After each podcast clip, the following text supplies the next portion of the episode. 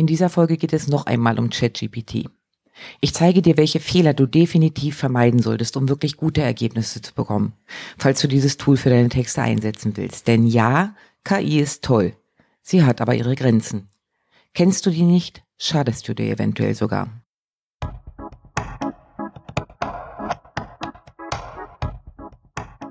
Willkommen beim Text Cell Podcast.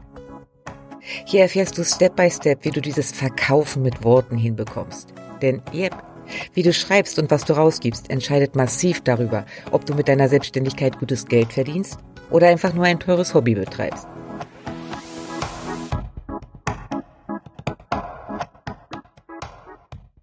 Damit du weißt, wer dir hier im Ohr sitzt, kurze Vorstellung meinerseits.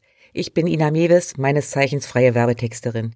Ich unterstütze Selbstständige wie dich dabei, ihre Texte selbst in die Hand zu nehmen und so die Kunden zu erreichen, mit denen sie wirklich arbeiten wollen. Fehler Nummer eins. Wenn du ChatGPT für Recherchezwecke einsetzt, mach das bitte mit Vorsicht. Im Journalismusstudium habe ich eines gelernt. Prüfe deine Quellen und was sie dir liefern. Fake News sind ja so ein Buzzword. ChatGPT setzt da aktuell aber gern noch eins obendrauf. Im Gegensatz zu den klassischen Fake News, die in die Welt gesetzt werden, um Meinungen zu manipulieren, passiert das bei GPT sogar auch ohne das Zutun böser Mächte. Okay, zumindest jetzt noch. Sobald jeder Input genutzt wird, sind da Tür und Tor offen, aber das ist nochmal eine ganz andere Baustelle. Aber auch jetzt musst du aufpassen, denn ChatGPT ergänzt gern vorhandene Lücken, statt zu antworten, äh, ja, ich habe keinen Plan. Das war einer der Gründe, warum ich bei meinen ersten Gehversuchen mit dem Tool direkt nach Veröffentlichung auch erstmal nur schmunzelnd in der Ecke saß. Denn meine Eingabe, nenn mir zehn Gründe, warum es sich lohnt, in meine Heimatstadt zu ziehen, ja, die kamen auch innerhalb von Sekunden. Unter anderem das wunderschöne Residenzschloss, das, wie ich schon in einer vorherigen Folge erklärt habe, 45 abgebrannt ist und nie wieder aufgebaut wurde. Diese Fehlinformation habe ich damals so verbucht, dass die Info, dass es das Schloss nicht mehr gibt, eben nicht mit ausgelesen wurde. Das Schloss gab's ja schon auch mal, ne? Ist halt nun nicht mehr da. Mit dem letzten Update hatte ChatGPT einen großen Sprung gemacht und ich war auch schwer beeindruckt. Hatte kurz Schnappatmung. Weniger Geschwafel, deutlich bessere Texte. Mit den Fakten ist das aber immer noch so eine Sache. Es geistern ja immer mal wieder Meldungen rum, die erzählen, dass ChatGPT auf Nachfrage Studien als Quellen angibt, die es schlicht nicht gibt.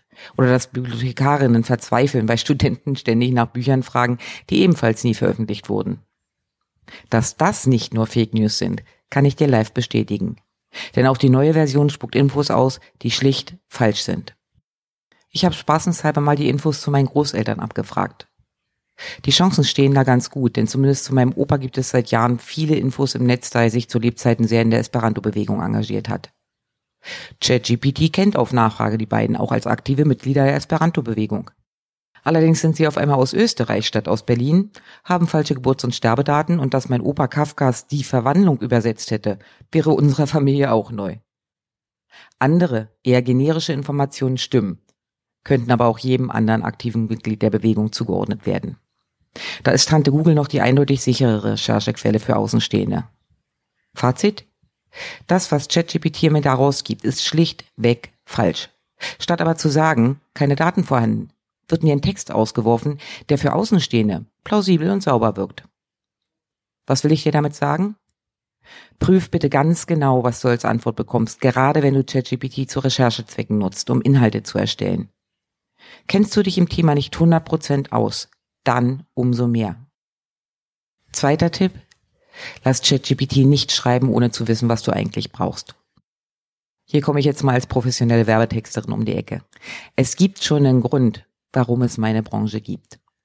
Nicht jeder ist in der Lage, Texte so zu verfassen, dass sie das gewünschte Ziel erreichen. Ja, das kann man lernen. ChatGPT kann es aber eben nicht automatisch. Genauso wenig wie Bild-KIs ohne den richtigen Input vernünftige Ergebnisse liefern. Auch hier wieder ein Beispiel. Ein Texterkollege bat ChatGPT eine Pressemitteilung aus bereitgestellten Informationen zu erstellen. Das Ergebnis war natürlich nicht brauchbar. Denn nein, noch kennt das Tool nicht die Regeln, wie so eine Mitteilung aufgebaut sein sollte. Und weiß schon gar nicht, wie Zitate passend eingebunden werden oder ein Spannungsbogen aufgebaut wird. Das gleiche gilt übrigens auch für Werbeanzeigen. Bitte ich ChatGPT eine Facebook-Anzeige zu einem bestimmten Produkt zu entwerfen, kommt generischer Müll raus. Für jemanden, der keine Ahnung davon hat, klingt die Anzeige vielleicht sogar ziemlich okay und besser als das, was man selbst verfassen würde. Blöd nur, dass dieser Text dann trotzdem dein Werbebudget verbrennt, statt zu verkaufen. Dieses Problem wirst du bei jeder Form von Textinhalten haben, bei denen du nicht glasklar weißt und kommunizierst, was du brauchst. Bei der Tagung unseres Berufsverbandes kam dann ein ganz wunderbares Bild dazu. ChatGPT ist wie der junge Praktikant, noch ganz grün hinter den Ohren der Potenzial hat, aber eben keinen Plan davon, wie Werbetext tatsächlich funktioniert. Und ich bin so frei, das tatsächlich auch auf Content zu erweitern. Das große Problem, das ich im Moment ganz klar sehe, das, was da rauskommt, klingt für Laien halt schon ziemlich gut. Ist es aber nicht.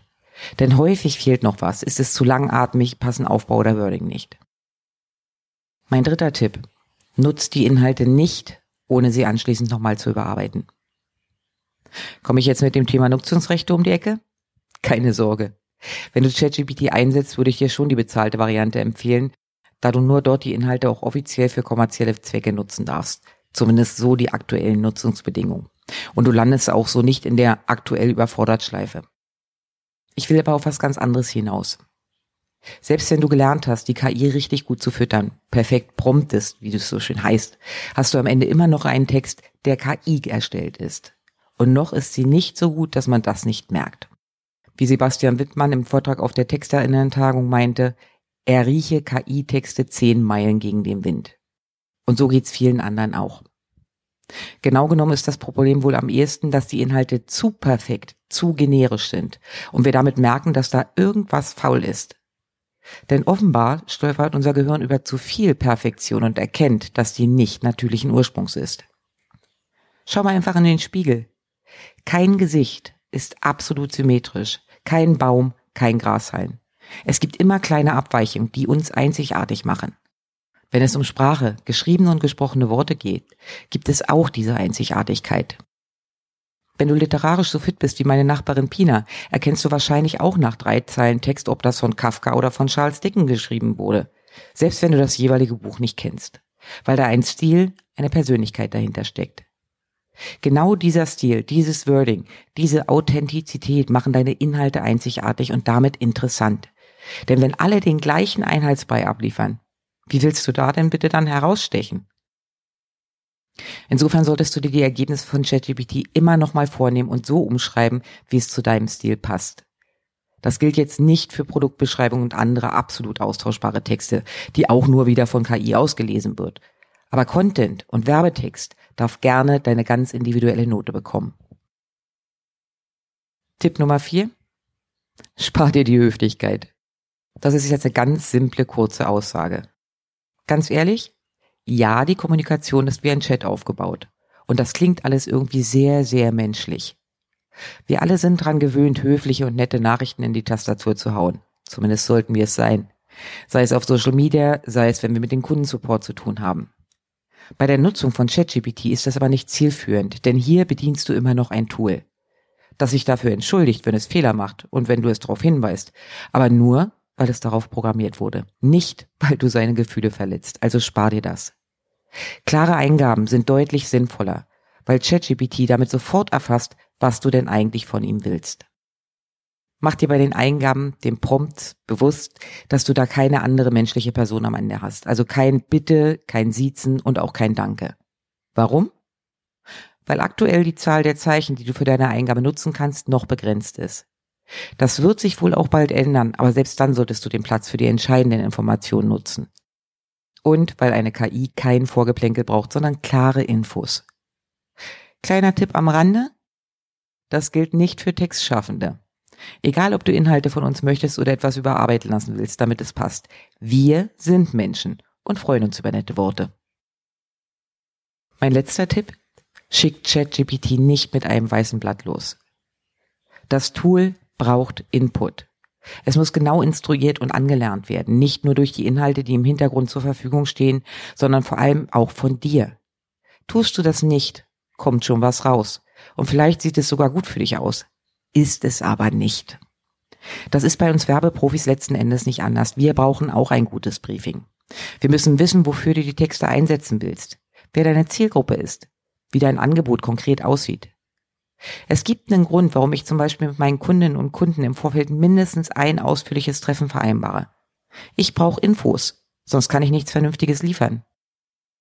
Es gibt aber noch einen anderen wichtigen Punkt. Im Gegensatz zur KI weiß ich, wo ich noch nachhaken muss. Ich schaue zum Beispiel beim Gang durch das Unternehmen genauer hin, um so den Spirit wirklich aufzunehmen. Wie gehen Chefetage und Mitarbeitende miteinander um? Was sind die Werte, die ich spüre? Was ist das Besondere? All diese Fragen wird eine KI nie stellen, weil sie gar nicht weiß, dass sie entscheidend sind und weil sie auch nicht weiß, wonach sie fragen muss. Darüber hinaus ist vieles, was in meine Texte einfließt, nicht mal durch Nachfragen inspiriert, sondern basiert tatsächlich auf Einfühlungsvermögen, Empathie, Gefühl halt. Das kann KI nicht automatisch und wird es wohl auch eine ganze Weile noch nicht hinbekommen. Das gilt übrigens auch für Lebenserfahrung. Habe ich früher eher verzagt auf meinen Lebenslauf geschaut, weil der doch schon recht bunt ist, profitiere ich jetzt enorm davon, weil ich aus eigener Erfahrung weiß, was viele Branchen umtreibt oder weil ich eben Umstände kenne. Ich nehme mal das Beispiel Immobilien. Per KI kann ich mir einen wunderbaren Text hinzaubern, warum es sich lohnt, in meiner Region ein Haus zu kaufen. Was spuckt denn ChatGPT da zum Beispiel aus? Ja, unter anderem das. Neustrelitz bietet eine hohe Lebensqualität und eine entspannte Atmosphäre. Die Stadt hat eine gute Infrastruktur mit verschiedenen Schulen, Kindergärten, Einkaufsmöglichkeiten und medizinischen Einrichtungen. Zudem ist die Kriminalitätsrate niedrig und die Lebenshaltungskosten sind vergleichsweise moderat. Ja, Moment. Das kann ich wahrscheinlich über viele, viele Kleinstädte in Deutschland schreiben. Das ist für mich jetzt also kein Argument herzuziehen. Weiterer Input von der KI? Meine Stadt ist gut an das Verkehrsnetz angeschlossen, sowohl mit dem Auto als auch mit den öffentlichen Verkehrsmitteln. Ähm, naja. Die Stadt verfügt über einen Bahnhof. Wow. Von dem aus regelmäßige Zugverbindungen nach Berlin, Hamburg und anderen deutschen Städten angeboten werden. Meine menschliche Stimme ergänzt, die Verbindung nach Hamburg ist nicht direkt, sondern über Berlin. Mit dem Auto bist du immer deutlich schneller. Weiter geht's. Die Autobahn A19 ist ebenfalls in der Nähe und ermöglicht eine schnelle Anbindung an weitere Teile Deutschlands. Spätestens hier zeigt sich, dass ChatGPT in amerikanischen Maßstäben rechnet, denn die Autobahn in gut einer Stunde Fahrzeit entfernt ist jetzt nicht meine Definition von in der Nähe oder einer schnellen Anbindung. Falls du gerade denkst, ich lebe in der deutschen Pampa, ja, das tue ich, aber gern. Hey, wir haben Glasfasernetz. Das, was ChatGPT hier rauswirft, ist entweder generisch, also auf 100 andere Orte gleichfalls anwendbar, oder schlichtweg, ja, sagen wir mal Interpretationsfrage. Was ja auch kein Wunder ist. Die KI hat hier noch nie beim Fischer mit dem Alster am See den langen Arbeitstag ausklingen lassen oder genossen, dass du im Umkreis von wenigen Kilometern direkt in einen Badesee plumpst, ohne dich mit anderen um dein Handtuchplatz zu streiten. Kann KI nicht, weiß sie nicht. Woher auch? Wenn du das Tool also nutzt, musst du es richtig gut füttern, bevor du Ergebnisse willst und genau draufschauen, was dabei rausgeworfen wird. Mein Fazit? In dieser und der letzten Folge habe ich dir einiges an Input zum Thema ChatGPT gegeben. Wenn du wissen willst, wie du dieses Tool nutzen kannst, um wirklich gute Ergebnisse zu bekommen, komm noch schnell mit in meine Workshop-Reihe im Mai. Den Link zu mehr Infos findest du in den Shownotes. Entscheidend für eine erfolgreiche Nutzung ist, dass du genau weißt, was du eingibst und auch genau weißt, was dabei rauskommen soll. Ohne dieses Wissen bekommst du zwar Ergebnisse, die vielleicht auf den ersten Blick sogar vernünftig wirken. Sie werden dir aber wenig bringen oder können dir eventuell sogar schaden. Trau dich ruhig ran an die neue Technik, aber behalte bitte dabei im Hinterkopf, KI ist schon gut, hat aber noch ein deutlich, deutliches Ausbaupotenzial. Und noch bist du der wichtigste Faktor für deine Textqualität.